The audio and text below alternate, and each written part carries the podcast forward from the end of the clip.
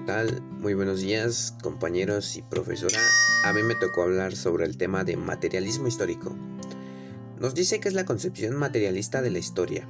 Por tanto, el materialismo histórico trata de percibir aquellos cambios históricos culturales que se producen debido a las condiciones materiales de la vida y la propia lucha de clases que definía Marx. Las características principales del materialismo histórico fueron coincidir que todo lo que se refiere a una sociedad viene determinado por su modelo de producción.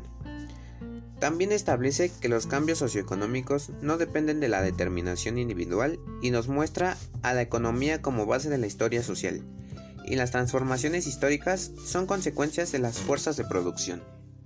Marx y Engels establecieron los fundamentos de esta doctrina en este sentido, Marx justificaba aquellos cambios históricos culturales que se producen en la historia debido a las condiciones materiales de la vida y la propia lucha de clases, por dos factores esenciales, la lucha de clases y los modelos de producción.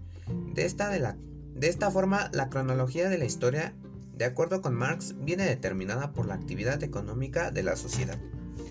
Para Marx, el capitalismo es un sistema de organización político-económico que presenta grandes fallos, esto se debe a que no obedecen a una evolución natural de la sociedad y la historia, sino una construcción social. Marx fue un pensador de origen alemán, considerado como el padre del socialismo científico y mejor reconocido por su último libro, El Capital.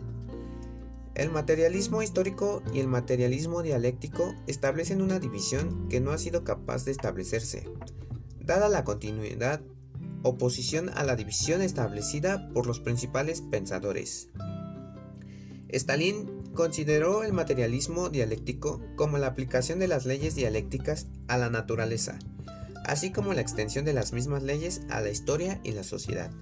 Aunque otros actores, como León Trotsky, fundador del Ejército Rojo, plantea que esta, que esta consideración de Stalin es un error. Trotsky considera que el materialismo dialéctico incluye al materialismo histórico.